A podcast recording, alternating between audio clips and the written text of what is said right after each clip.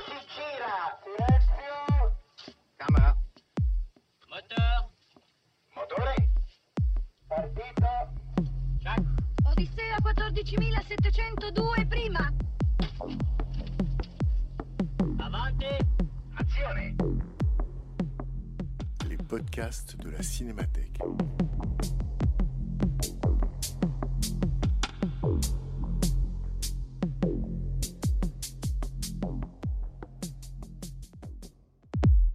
Bonjour et bienvenue, bienvenue à la Cinémathèque et évidemment bienvenue dans le cadre de la rétrospective des films de Luc Moulet que nous avons le plaisir évidemment aujourd'hui d'accueillir avec Sabine Audepin.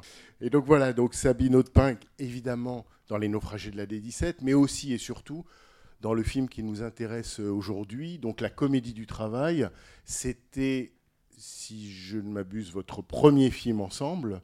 Et Oui. je dirais, Sabine, que tout s'est bien passé visiblement, puisque trois ans après, il y a eu les sièges de l'Alcazar. Et puis les naufragés de la D17. Oui, c'est ça. J'ai beaucoup aimé les sièges de l'Alcazar aussi.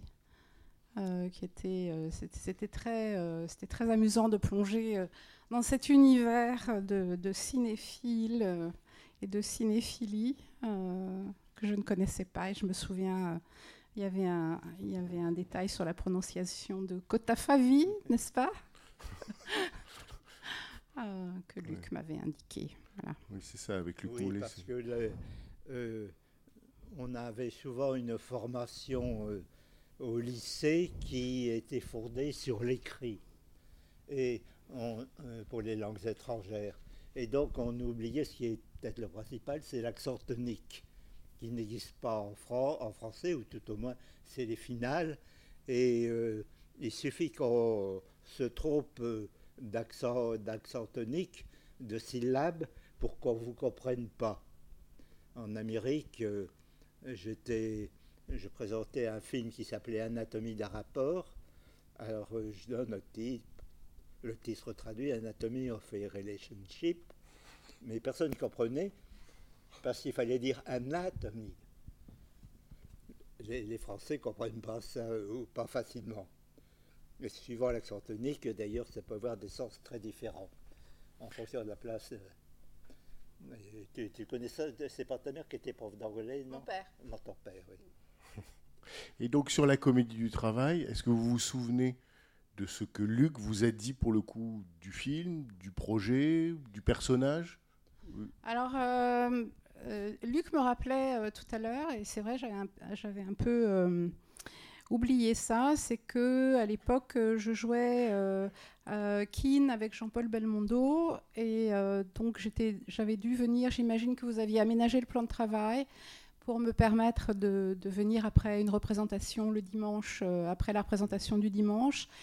Et euh, c'était toute une expédition, euh, parce que oui, parce qu'il y avait une partie qui se tournait euh, à Paris, mais il y avait une partie qui se tournait dans, la chère montagne de Luc, une montagne très accidentée.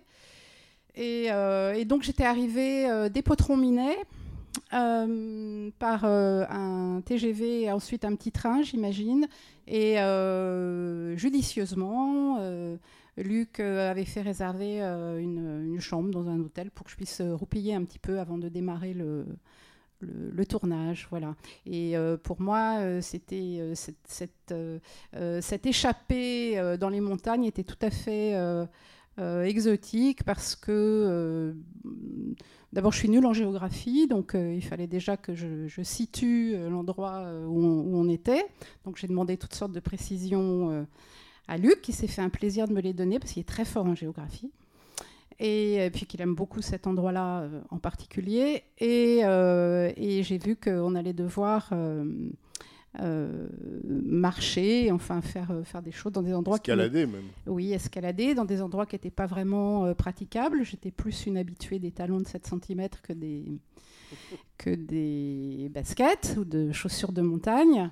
Et, et d'ailleurs, euh, j'avais pas une passion euh, pour ce costume de- de- d'escalade. Donc je me souviens de- d'essayages euh, chez Luc, euh, où chacun tirant un peu à U et à Dia pour, pour arriver à, un accord. ce qui était assez, assez marrant. Voilà. Et puis, bon, bah, à, côté de ça, j'étais surtout très, très contente de dire ce texte.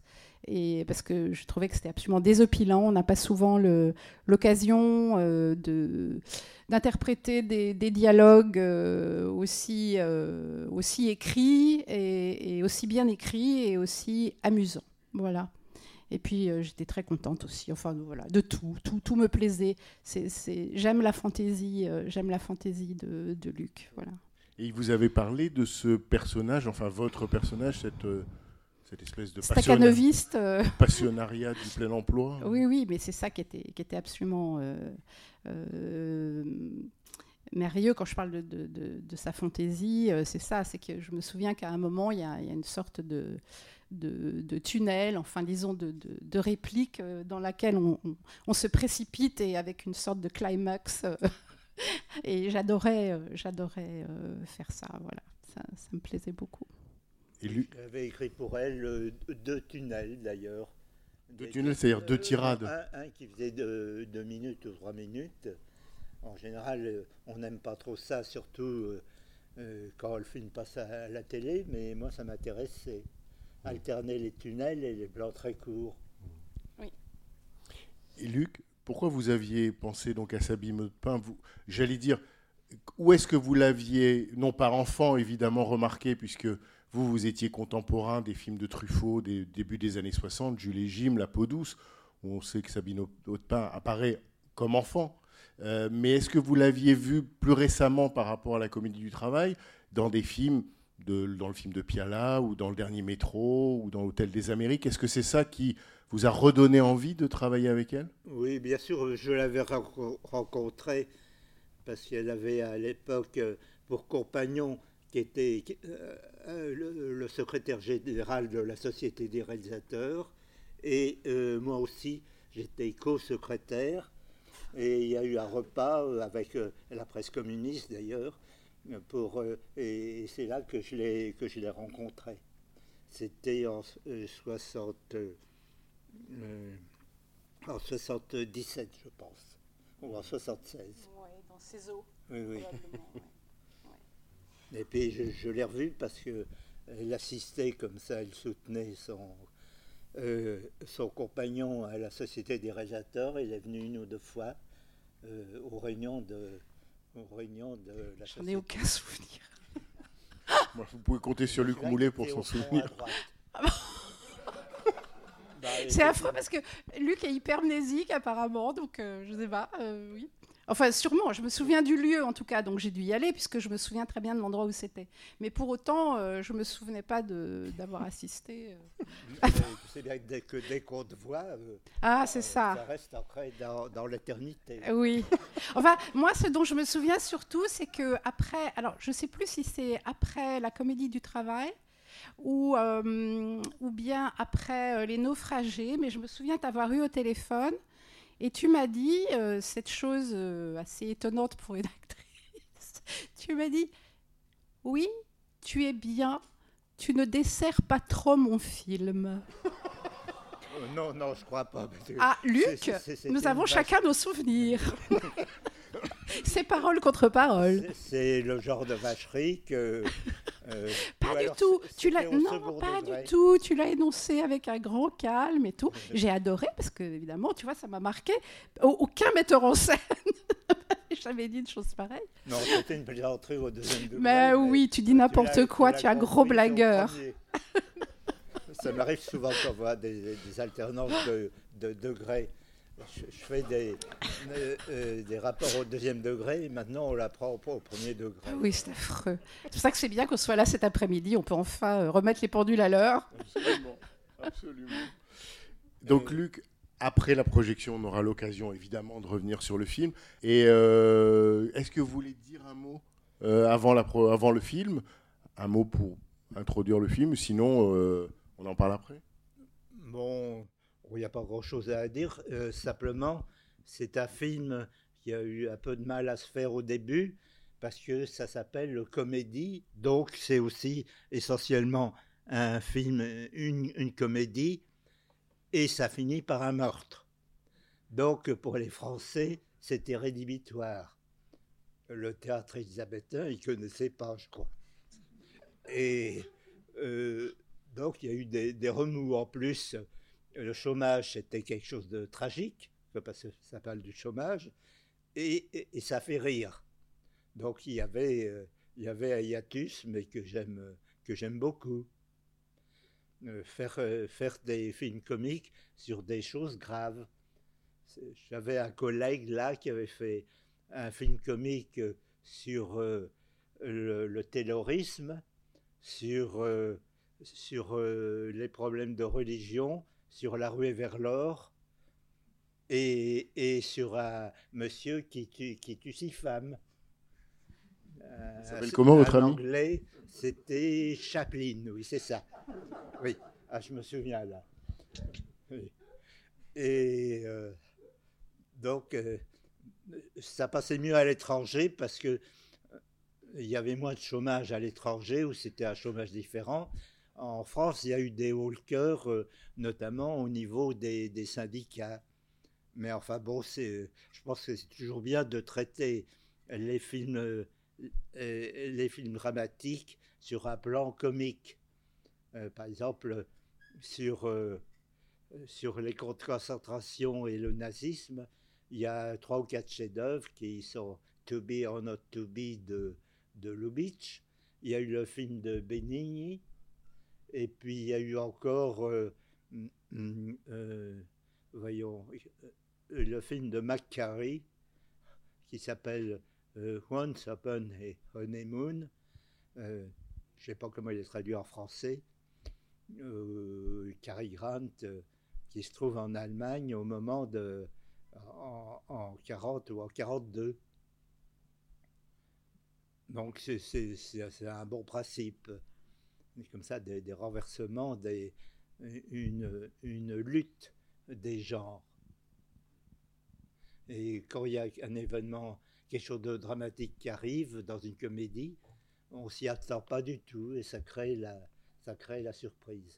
Vo- Voilà ce que je peux dire. C'est un film assez simple, euh, euh, qui est pas trop difficile à voir, je crois, mais qui a, qui a eu un certain succès au point de vue presse. C'était le, le premier film comique euh, sur le chômage, je crois. Et qui a eu le prix Jean Vigo. Oui. Hmm. J'ai eu pris Jean Vigo. Absolument. Ok. Et ben on regarde ensemble ce film comique sur le chômage et on se retrouve euh, après.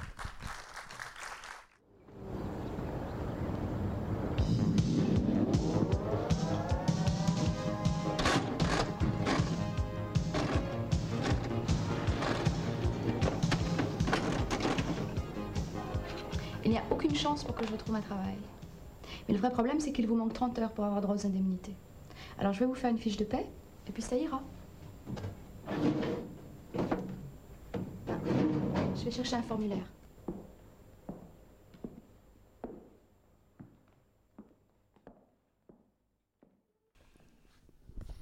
Ah, J'ai eu un trou de mémoire euh, euh, avant la projection.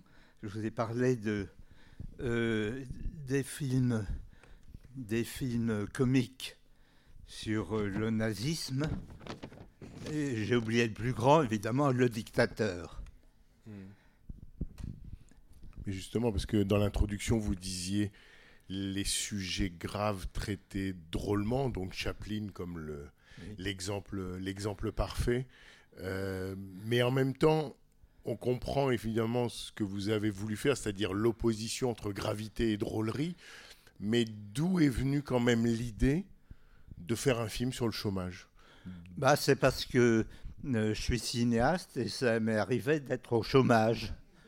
Alors, euh, il y a beaucoup d'artifices, effectivement, pour retoucher.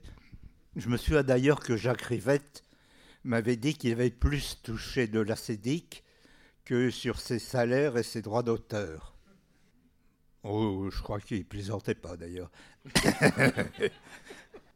Ce qui lui a permis effectivement de, d'accumuler ses collections de disques et de, et de musique. Donc c'était une expérience vécue, Oui, observée. un- un peu, oui. Par exemple, euh, souvent pendant que j'étais au chômage, il y avait quelqu'un, euh, je me débrouillais pour pointer alors que j'étais à Katmandou ou à Namche Bazar, ce qui est mieux. Et donc l'éc- l'écriture de, de cette histoire, elle s'est déroulée comment? C'est-à-dire qu'il y a eu, vous aviez écrit un scénario très proche de ce qu'on voit, très élaboré, très précis. Oui, Ou oui, euh, je suis un peu inquiet comme ça. J'ai peur de, euh, de rater mes films et j'ai- j'aime bien avoir quelque chose de précis. Je suis assez peureux comme ça. Et euh, effectivement, il y, a- il y a eu des petites différences. Par exemple, le plan séquence entre Roland Blanche, euh, l'employé de bureau, et, et sa femme avec la rupture euh, à la fin, et la, la valise, comme dans les comédies américaines, ça va avec la valise, euh, ça devait être assez découpé.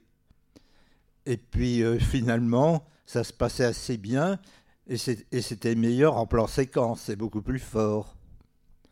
Vous savez, euh, ce qu'il y a de bien, on reconnaît les cinéastes, enfin, je me vante un peu. Euh, ce qu'il y a de bien, c'est qu'un un cinéaste peut à la, voir- à la fois réussir des plans séquences et, et des flashs. Vous avez Hitchcock, par exemple, il y a des plans de 8 minutes dans la corde et dans Les Amants du Capricorne, et puis il y a la séquence de la douche, de la douche dans Psycho. Il a, il a souvent Ex- fait ça, il faut varier le timing. C'est vrai qu'entre le plan séquence de la corde et les 70 plans de la douche, il y, a- il y a effectivement un monde. Mais quand même, enfin, je voulais en parler plus tard avec vous, mais là, vous venez de l'évoquer, donc euh, j'y repense. La scène de dispute, quand même, entre euh, filmée en plan séquence entre euh, le mari et sa femme sous, sous l'œil muet, j'allais dire, de l'enfant. Secrètement, quand même, est-ce que vous glissez pas une petite scène autobiographique? Oui, effectivement, il y a en plus, c'est- ma femme qui joue, là, Hmm. et que j'ai un peu déguisé, je l'ai enlaidi. Mais enfin, ça, c'est le jeu. Et, euh, mais mais il n'y avait pas de dispute de- du tout à, à- à ce niveau. Ça peut être pour d'autres choses. Mais dans, dans l'enfant, on, on ent- on a l'impression presque d'un autoportrait, c'est-à-dire l'enfant qui se réfugie dans, les questions d'ordinateur, dans la technicité, et puis déjà l'idée fixe, enfin, ou en tout cas un choix d'objet très très particulier. Oui, euh, c'est exact, mais enfin pas sur le. C'était pas la même chose parce que euh, j'avais des parents un peu hétéroclites avec un père euh, fantasque et hy- hystérique et, une mère qui était euh, très très pondérée. Et il y avait comme ça des, il y avait comme ça des disputes. D'ailleurs, ils ont divorcé euh, un moment. Mais enfin, ça n'a pas duré longtemps parce que ensuite, euh, après le divorce, en- ensuite, et, quatre mois après, ils ont eu un enfant que mon frère. Vous voyez, c'était le divorce blanc. Un peu comme dans les comédies américaines, euh, style Burton Taylor. Enfin, c'est pas la même chose exactement. Mais enfin, bon, c'est les, les conflits de couple permanents. Il faut être assez cool. Oui, ben ça, vous, vous avez tout, tourné Anatomie d'un rapport, donc vous êtes assez cool sur les, sur les, sur les difficultés de couple. Oui, oui, en fait, euh, bah, à la distance, euh, ça joue. Vous savez, dans les couples, c'est toujours les 50 premières années qui sont les plus difficiles. Maintenant, j'ai dépassé le stade. Tant Je mieux. suis à 52. Tant mieux. En tout cas, cet enfant, mais tous vos personnages, enfin les trois, celui de Sabine Audepin, Oui. celui de Henri Deus, donc le, le- le- le montagnard, Mm. et bien sûr le rôle de Roland Blanche, ils sont tous les trois très différents, mais enfin ils ont quand même tous les trois un point commun, c'est l'idée fixe. Oui, oui. Ils sont obsédés, chacun par quelque chose de différent, mais ils sont tous les trois obsédés. Oui, moi aussi, je suis assez obsédé. C'est à l'âge de 8 ans que je me suis intéressé au cinéma. Et ça a duré. D'abord en allant au cinéma, en étant critique, et puis en étant réalisateur. Et c'est peu ancré dans la famille. Euh, ma fille à 5 ans, elle a dit à sa mère Moi, je veux être maîtresse d'astronomie. Et bon, c'est ce qu'elle est actuellement. Enfin, elle n'est pas maîtresse, mais enfin, elle est astronome depuis, euh, elle- depuis euh, 35 ans. Elle est passionnée. Donc en fait, c'est un éloge de l'idée fixe. Oui, enfin, je, je co- je connais ça surtout. C'est pas forcément un éloge, mais ça peut servir. Ça donne une direction en tout Oui, cas. oui. Et, et donc, ce film-là, quand même, à la fois, ça faisait des années que vous n'aviez pas tourné un long métrage, et en même temps, il est plutôt, j'allais dire, plus produit, c'est-à-dire il y a, il y a plus d'argent sur ce film-là que sur d'autres de vos films. Oui, ben, j'ai dépassé d'un budget.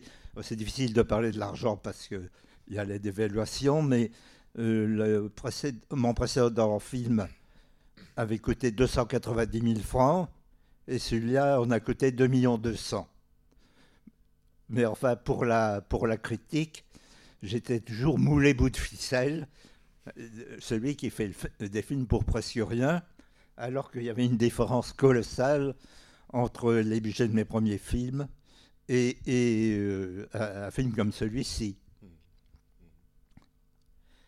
Mais euh, je m'en sors mieux d'ailleurs avec euh, peu d'argent et, une petite équipe technique que euh, avec beaucoup d'argent, donc beaucoup de concessions, et une équipe technique euh, gigantesque. euh, et j'ai toujours, euh, je suis toujours mal à l'aise parce que quand il y a une grosse équipe avec 15 personnes, eh ben, euh, je, euh, je suis assez mal à l'aise. Et j'essaie d'éliminer les techniciens. Pas avec toi, non, j'en ai tué aucun, jus- jusqu'ici. Et ben, je me sens plus à l'aise dans des comités de même pour, pour les acteurs, c'est bien, il faut qu'il n'y en ait pas trop. Et, et- et ça marche. Enfin, il y a beaucoup de réalisateurs comme ça euh, qui font des films à petit budget comme euh, Ozu, euh, Naruse ou, ou- ou des réalisateurs américains comme Burnett ou, ou d'ailleurs des documentaristes comme Wiseman. Euh, ça me gêne. je, suis, je suis plus à l'aise. Fuller, oui, a fait des films euh, très peu chers au début, mais euh, quand même, il a eu un tel succès que euh, finalement, il a réalisé des films à, budget, à budget moyen. Et quand vous dites cette économie de tournage en, quelque sorte un peu frugale, vous préférez quand vous êtes peu nombreux, ça se retrouve aussi dans votre mise en scène, c'est-à-dire qu'à la limite, vous, vous, vous choisissez la solution la plus évidente, mais aussi peut-être parfois la plus durable, c'est-à-dire que très souvent ce sont des plans fixes, la caméra peut pivoter sur son axe, mais c'est pas non plus, euh, c'est pas une mise en scène échevelée, quoi. Oui, oui. euh, je crois que j'ai fait que cinq travelling dans ma vie. Enfin, pas mal de panneaux aussi, mais euh, on confond les panneaux et les travelling parce que le spectateur ne se rend pas forcément compte euh, de leur nature si c'est travelling ou panneau. Avec un peu d'adresse, on peut faire passer un panneau pour un travelling et ça pose moins de problèmes. Il y a, un tra- il y a, il y a deux travelling dans ce film-là, les travelling en voiture. Ah oui, en, en voiture, bien sûr, oui, je m'excuse, oui. Mais bon, c'est- la voiture qui, c'est la voiture qui bouge, oui. Mais c'est comme faisaient, euh, je dirais, presque les frères Lumière quand ils voulaient faire un travelling. Ils, ils se mettaient dans la cage d'ascenseur de la Tour Eiffel ou ils montaient Oui. dans un train. Oui, bon, euh, Pro- c'est Promio, le, le premier qui a utilisé le, le travelling sur, euh, en bateau. Lumière. Euh, oui, euh, oui. Non, je ne me souviens plus exactement si c'était pour lumière ou. Enfin, Mais quand vous faites les, le, j'ai le- trou de mémoire. quand vous faites le travelling sur les, sur les, sur les façades d'immeubles, Oui. c'est qu'est- qu'est-ce que c'est votre idée là? C'est de montrer, c'est de montrer la, la standardisation? Oui, oui, bien sûr. euh, Soit on monte, soit on descend, mais c'est toujours la même chose. Donc, le, aller ailleurs, euh, c'est comme si on restait au même niveau, bien souvent. Bon, il y a euh, les mouvements d'appareil qui sont faits sur la surprise, bien sûr. Ou en bout de, en bout de panneau, on a quelque chose de surprenant. Mais euh, oui, dans les contrebandières, j'avais un mouvement sur la droite et qui et ensuite qui revenait sur la gauche avant, c'était le monde d'avant, parce qu'il y avait, il y avait eu depuis un changement de frontière et un changement de régime. Et puis après, sur la gauche, après le changement de régime, on voit que c'est exactement la même chose. Ce qui fait que la gauche m'en a un peu voulu de ça. Parce qu'effectivement, même politiquement, on peut dire que ce film-là n'est récupérable par aucun parti.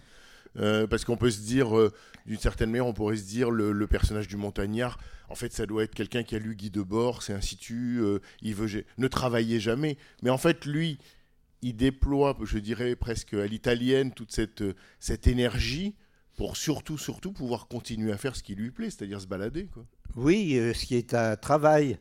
D'ailleurs, des fois, on m'interroge, on me demande si je me sens plus critique ou réalisateur de films. Je leur dis, bon, je sais pas, moi, je suis surtout un trekker. En général, ça fait rigoler, d'ailleurs. Non, non, ça... Ah oui, aussi, oui. Mais enfin, c'est euh, c'est une bonne réponse pour noyer le poisson. C'est ça, vous faites des films entre deux marches. Oui. Oui, je suis, je suis bipolaire. Et- La ville et la campagne déjà, où euh, il y a deux figures de femmes très différentes. Et en revoyant la- le film, je ne sais pas quand vous l'aviez revu pour la dernière fois, mais en le revoyant là, il y a quelque chose qui vous est revenu, que vous aviez oublié, ou quelque chose qui vous a frappé? Ça m'a assez surpris parce que je comptais sortir euh, pour, pour faire autre chose. J'ai encore, euh, euh, j'ai encore un autre programme tout à l'heure. Je me suis dit, bon, après, je vais, je vais peut-être aller à côté à euh, à l'expo Méliès. Et puis, euh, comme il y avait une bonne ambiance, euh, bah, je, suis, je suis resté. Enfin, je suis peut-être un peu. un peu présomptueux, un peu bêcheur, mais, mais ça m'avait assez plu. oui. C'est l'égo- l'égocentrisme, c'est fréquent chez certains réalisateurs. Il y a pire. Oui, je crois qu'il y a pire parce que quand on lit quand même euh, Mémoire euh, d'une savonnette indocile, ce qui frappe quand même, enfin, on, on- vous connaît, mais il n'y a jamais de gonflement d'ego, c'est-à-dire que tout est... euh, vous vous méfiez, j'ai l'impression que parfois presque vous vous méfiez de l'effet que ça pourrait avoir sur vous, finalement, d'être un cinéaste connu dans un certain, dans un certain monde, mais vous vous méfiez de l'esprit de sérieux et même du, gonflement de cheville. Euh, oui, oui, eff- effectivement. euh, et puis, bon, bah, à 84 ballets, bah, j'ai plus rien à cacher. hein. Et sur le, le, hum, par exemple, certaines situations de jeu dans le film, Oui, je pense particulièrement à la scène avec euh, Sabine Audepin et Henri Hus quand ils sont au lit. Oui. Cette idée quand même de lui faire faire tartiner ses, son, son pain avec les doigts et la confiture et qu'elle lui jette la confiture, il lui jette la... Ça, c'est écrit? Oh, Ou c'est ou c'est quelque chose qui naît un peu de la situation? Oh, je sais plus, mais c'est bien pendant que les gens parlent de les faire agir d'une façon ou d'une autre. Oui. Donc une, ac- une, action, euh, une action contradictoire. Ça, c'est c'est une, une des, lois du, des lois du cinéma. Euh, et même quand il parle, ce qui compte des fois, c'est plus le geste. J'avais toujours un modèle comme ça que j'ai pas employé. C'est, par exemple, il y avait... euh, euh, euh, C'était dans Monsieur, Monsieur Smith au Sénat. Euh, Il y a le, James Stewart qui est amoureux de Jean Arthur et qui n'ose pas le qui n'ose pas le, le- le dire et euh, le, fait qu'il qu'il ait envie qu'il ait envie d'elle ça se manifeste uniquement par sa façon de manier le chapeau parce qu'on comprend avec plusieurs scènes que quand il est gêné euh, c'est la gêne de l'amoureux eh ben, la, première chose à faire, c'est de tripoter son chapeau.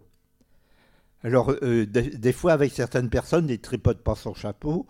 On comprend que ça laisse indifférent. Euh, et, ce geste qui correspond à une timidité, bah, il ne sait pas quoi faire, il ne sait pas quoi dire. C'est très révélateur et le public comprend ça. Enfin, il y a de nombreux exemples dans le cinéma comme ça. Je vous donne. euh, Mais pour vous, le cinéma, et après je vous passe la parole, mais peut-être une dernière chose sur euh, justement James Stewart. Et, pour vous, le cinéma a toujours été un réservoir de gestes, ou en tout cas un réservoir d'images et d'idées. Euh, ce qui me frappe quand même dans ce film, mais aussi dans Jeunesse d'un repas, c'est-à-dire que vous êtes un cinéaste qui a un goût presque enfantin pour l'analyse, mais au sens de démontage. On va démonter une situation, mais au sens où on démontrait une horloge. Jeunesse d'un repas, ou un film comme celui-là sur le chômage, les acédiques, la NPE quand ça existait sous ce nom-là. Enfin, c'est-à-dire qu'en même temps, c'est aussi un petit peu un documentaire, mais ce qui me frappe, c'est l'analyse. Et l'analyse, c'est ce par quoi vous êtes entré dans les films et ce par quoi vous êtes entré dans le cinéma. C'est-à-dire l'écriture, la critique au cahier du cinéma, c'est déjà la même chose. Oui, vous avez raison. euh, Je suis un grand enfant. Vous savez, à mon âge, on retombe, on retombe en enfance. Vous connaissez, c'est là. Euh, Ça fait au longtemps que vous êtes début, retombé en- quatre pattes, euh, Oui, oui. ensuite deux pattes, et puis on retombe à trois pattes. C'est le, le parcours de la vie, oui. Donc effectivement, être assez, assez minutieux, et, par exemple quand on est critique, il y a des, beaucoup de critiques qui sont généralistes, ils parlent de l'ensemble du film, des fois sans même citer, sans même parler, euh, citer le titre du film ou donner des exemples. Moi, euh, j'étais un groupie de Truffaut qui, au contraire, euh, s'appuyait toujours sur des éléments précis avant de passer au général. Momo euh, Romer, que, que j'aimais beaucoup, par exemple, euh, c'était tout à fait le contraire. Il arrivait à faire une longue étude sur un film sans citer aucune scène, ni, ni, ni même l'action. Il y avait critique, euh, une critique euh, type sur The Big Sky, La captive aux yeux clairs, où il parlait pas du tout du film, mais, mais de, de l'ambiance générale de la, de la mood du film. Donc, euh, en tant que critique, il faut chercher des preuves de, des preuves de talent et euh, analyser dans le détail. D'ailleurs, je vais avoir dans quelques jours une, euh, une sorte de masterclass, mais qui sera en fait une étude linéaire euh, de, de The Road to Yesterday. Et euh, c'est c'est quelque chose qui me plaît parce que on suit le metteur en scène dans chacune de ses actions et que- donc on peut, on peut expliquer. Enfin, euh, justement pour expliquer, donc ça sera la séance où vous avez programmé le film de Cécile B2000, Oui. The, Yo- The Road to Yesterday, qui est donc un film muet, Oui. et en quelque sorte vous allez le bonimenter, mais en, analytiquement, c'est-à-dire pendant la projection de ce film muet, vous commenterez et vous direz ce que vous avez envie de dire de tel ou tel, mais là littéralement de tel ou preuve à tel la- plan, oui, Voilà, ou de littéralement tel- preuve à l'appui. Oui, oui. C'est ça. Donc là, euh, d'une certaine manière, J'espère ne pas être qu'un bonimenteur. C'est toujours dangereux de, de trop parler. Mais enfin, j'ai- j'aime bien ce qui est précis. Hmm, hmm. Et là, en quelque sorte, se sont réunis euh, euh, tout ce que vous aimez, c'est-à-dire à la fois l'idée, l'analyse. Enfin, vous voyez quelque chose et en même temps, vous allez pouvoir le montrer puisque ça sera vu en même temps. Quoi. Oui, enfin, l'idée, euh, c'est comme c'est un film euh, d'une extrême fantaisie qui est, qui est abracadabrant, euh, on peut. La notion d'idée est dépassée. hein. C'est ça qui est intéressant. Ici- Ici aussi, vous vous autorisez entre guillemets à dépasser la notion d'idée parce qu'il y a à la fois le plan de la réalité, enfin ce qu'on suit dans la réalité, et puis il y a les rêves. Euh, Il y a un moment, ça, vous Oui. êtes toujours très démocratique, c'est-à-dire que si un personnage rêve, l'autre aussi, le troisième aussi. hein. Euh, Vous n'oubliez jamais personne dans, dans, dans le- dans l'équation. Ben, c'est les rêves parallèles, oui. Parce que de même que le, le cinéma, ça peut être à la fois du documentaire et de la fiction, il, il faut- essayer de ne pas privilégier l'un et l'autre. Des fois, le public ne sait pas si c'est si du lard ou du cochon. C'était d'a- d'ailleurs le titre primitif de mes mémoires, mais ce titre était un peu trop. euh, on le lisait un peu trop fréquemment dans la presse, donc j'en ai changé. Mais euh, comme je me sens quand même euh, un petit cinéaste, eh bien, je prends un avantage en cherchant le meilleur dans le documentaire et le meilleur dans la fiction, ce qui est contradictoire, puisque là, vous voyez, il y a des éléments de documentaire, notamment sur le travail euh, à la NPE, ou ce qui se passe, mais tout est exagéré et stylisé, et effectivement onirique.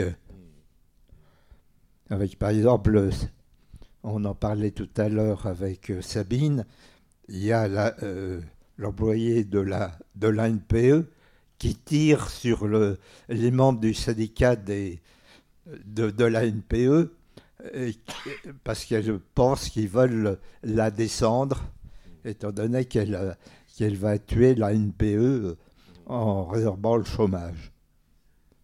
Oui, c'est vrai que c'est c'est une scène pas banale. Oui. Enfin, ça se produit pas tous les jours. Mais alors, à- juste à propos de cette scène, mais peut-être je me plante complètement, mais la manière dont Sabine, à ce moment-là, prend la pause, prend une certaine pause pour tirer la jambe droite euh, étendue Oui. vers l'arrière, je me suis dit, c'est c'est pas possible. Luc Moulet a voulu rendre hommage à, à Jenna Rollins dans euh, Gloria de Cassavetes.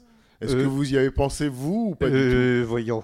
Gloria, c'est quelle année? C'est Ah, non, le début des années 80, Oui, et donc oui, oui. C'est ce polar, euh, vous savez, où, elle, où, où Jenna Rollins doit en quelque sorte protéger un enfant contre la mafia. Oui, euh, ça y ressemble un peu, mais euh, c'est tout simplement parce que je ne savais pas exactement comment, euh, comment elle devait tirer.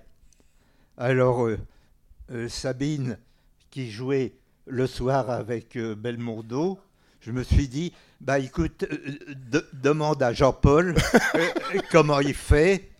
Et c'était parfait, évidemment, parce que c'était un spécialiste. Vous voyez, la fleur de Belmondo. Ça, c'est- génial. Vous faites feu de tout bois, quoi. Quand vous- Oui. D'ailleurs, Sabine, quand je lui ai- quand, euh, quand il y a eu cette scène à tourner, elle a vu qu'elle était dans un autre monde par rapport au début du film. Elle a dû. Surtout qu'il ne m'arriverait pas euh, souvent euh, de jouer une... Je me suis dit qu'il il ne m'arriverait peut-être pas très souvent de me retrouver dans cette situation euh, Oui. avec un flingue et comme ça. Dans, Puis dans, donc, ce- euh, dans cette pause absolument euh, inoubliable. ouais, ouais, ouais, donc, euh, Absolument inoubliable. Bah, évidemment, euh, c'est pas ton créneau, hein, Sabine. mais euh, ça peut le devenir. oui, oui, c'est ça qui est intéressant. Je compte sur toi, Luc. Mais on sent, on sent aussi que la montagne, c'est pas totalement votre créneau non plus. Alors, non seulement c'est pas mon créneau, mais alors ce que je trouve euh, vraiment euh, formidable, c'est qu'on a l'impression que euh, vraiment que euh, qu'il y a un précipice derrière Oui. moi et tout, alors qu'en fait la caméra est vraiment très très bien euh, Oui, ça. car je ne risquais absolument rien. Mais euh, On a une impression de danger. Oui. Qui est, qui est- alors là, à mon avis, ça, ça vient de, de- des films avec Laurel et Hardy euh, et les gratte-ciel. En fait, ils ne risquaient rien et on a peur pour eux. Là, Oui. c'est exactement là. Mais quand même, Luc est aussi enfin, un peu sadique parce que la montagne que vous choisissez, Oui. c'est enfin, ce- ces- ces ces pierres là, c'est cette ardoise là. Oui. Enfin, c'est c'est pas possible.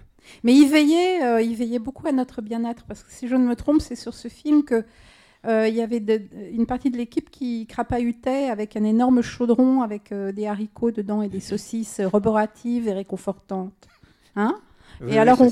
ouais, c'est là. Et alors, c'était très drôle parce qu'on croisait euh, sur, sur le, sur le, le- le chemin, on croisait de véritables randonneurs et qui comprenaient absolument pas ce qui se passait.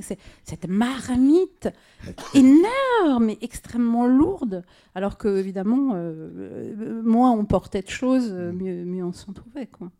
Et alors, on s'arrêtait parce que euh, Luc veille au bien-être euh, de, de son équipe et on, on s'arrêtait pour, pour goûter ces choses très bonnes. Et... Oui, ça a le mérite. C'était pas moi, c'était mon producteur Qui tenait avait au bien corps. organisé. oui. Mais par exemple, il y a des choses en triche en montagne. Euh, la, montée en éboulis, c'est assez dangereux. euh, peu- pas seulement sur le plan physique, enfin très peu, il faut savoir, mais euh, sur le plan du rendu, parce que euh, en éboulis, l'éboulis euh, tue le son. On peut pas, on peut pas parler, le, le- texte s'entend pas. Alors le truc, c'est euh, au bout de deux ou trois secondes, on fait marcher les acteurs à deux mètres des éboulis. Et il croit, euh, le spectateur croit qu'ils sont toujours en éboulis. Mais on peut entendre le dialogue euh, très bien en, gardant cette illusion parce qu'on remet une surcharge d'éboulis qui, euh, sont des off et ça fonctionne. Euh, J'ai une très bonne technique là pour tournage en éboulis. Je crois que comme je suis prétentieux, je suis le meilleur réalisateur pour les scènes en éboulis. Je confirme. Moi, j'ai absolument ce sentiment en lisant les mémoires, c'est qu'en fait, c'est, c'est si vous n'avez pas pensé aux problèmes qui risquent de vous arriver, lisez donc les mémoires, vous aurez peut-être quelques astuces pour y répondre. Oui, enfin, Par exemple, le tournage en éboulis, bon. Euh, oui, euh, il y, y a le tournage en sphaigne aussi. Les sphaigne ou fagne, ou euh, le terme faudrière, qui vous parle le plus, est aussi très délicat.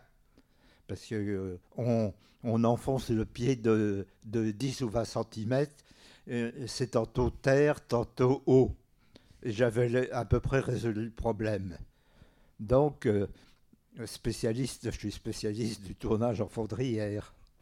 Mais vous êtes spécialiste du tournage sur des terrains souvent meubles, Oui. souvent hein, le, le terril, le- le- il y, a, il y a- il y a souvent de la difficulté. Quoi. Oui, bah c'est bien de, comme ça d'avoir un- une confrontation avec la difficulté. On ne voit pas toujours les, les- les acteurs dans, dans ces lieux-là, ou en roubine. Mais enfin, c'est un peu dépassé pour moi parce qu'il y a 15 jours, j'étais en roubine, qui est me- mon terrain favori. Euh, Vous allez voir un film sur moi qui s'appelle L'homme des roubines.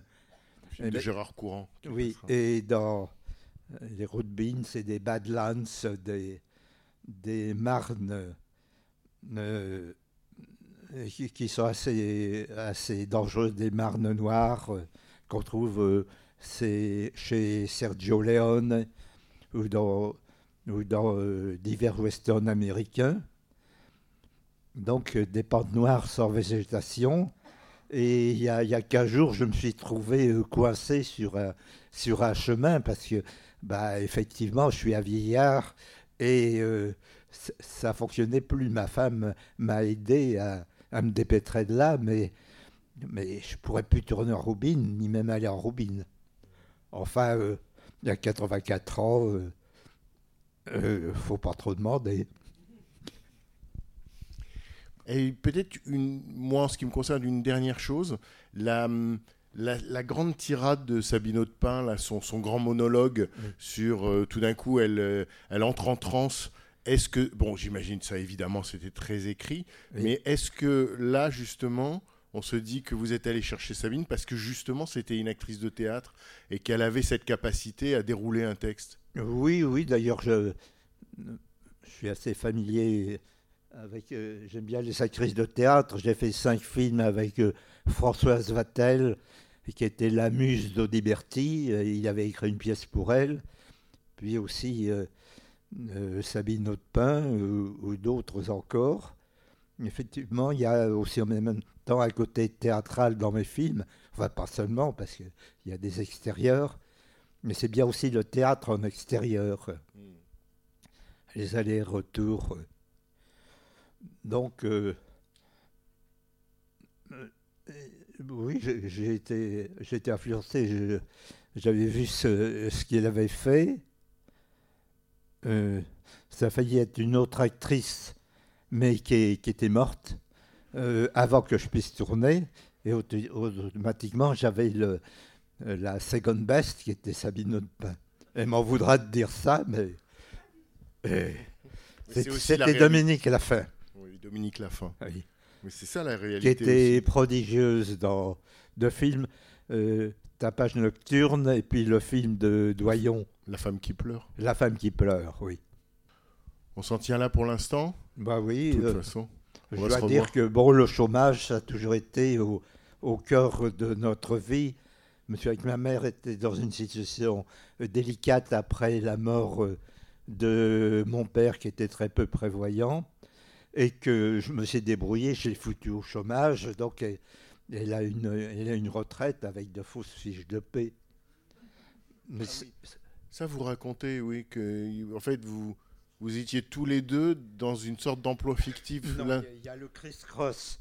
Moi, j'ai une association euh, 1901 qui employait ma mère, et elle, elle avait une association 1901 qui m'employait. Qui m'employait. Comme on avait des noms différents, étant donné qu'elle est divorcée, ça passait très bien. C'est ça, et vous l'avez licenciée Oui, oui, pour qu'elle puisse toucher le chômage. Oui, oui. Voilà. Parfait. Oh, C'était un peu plus compliqué. Un peu, doute, plus compliqué que, j'en doute que- pas. que- que ça, parce que c'était des fausses fiches de Mais enfin, c'est pas tous les jours qu'on peut licencier sa mère. oui. Si je vous racontais toutes les astuces, Ok. la, la- la- la vie est une suite euh, d'astuces et de, et de faux semblants.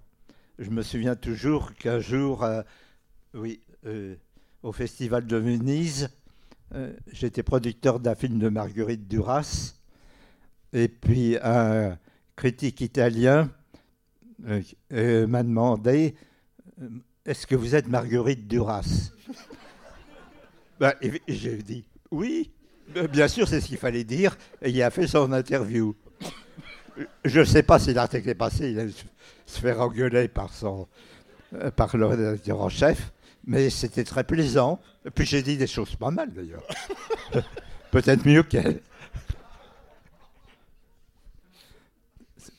C'est ça le cinéma. En That's cas, all, folks. En tout cas, c'est ça le vôtre. Mhm. Absolument. Mille merci. Mille Merci, à vous. de À suivre.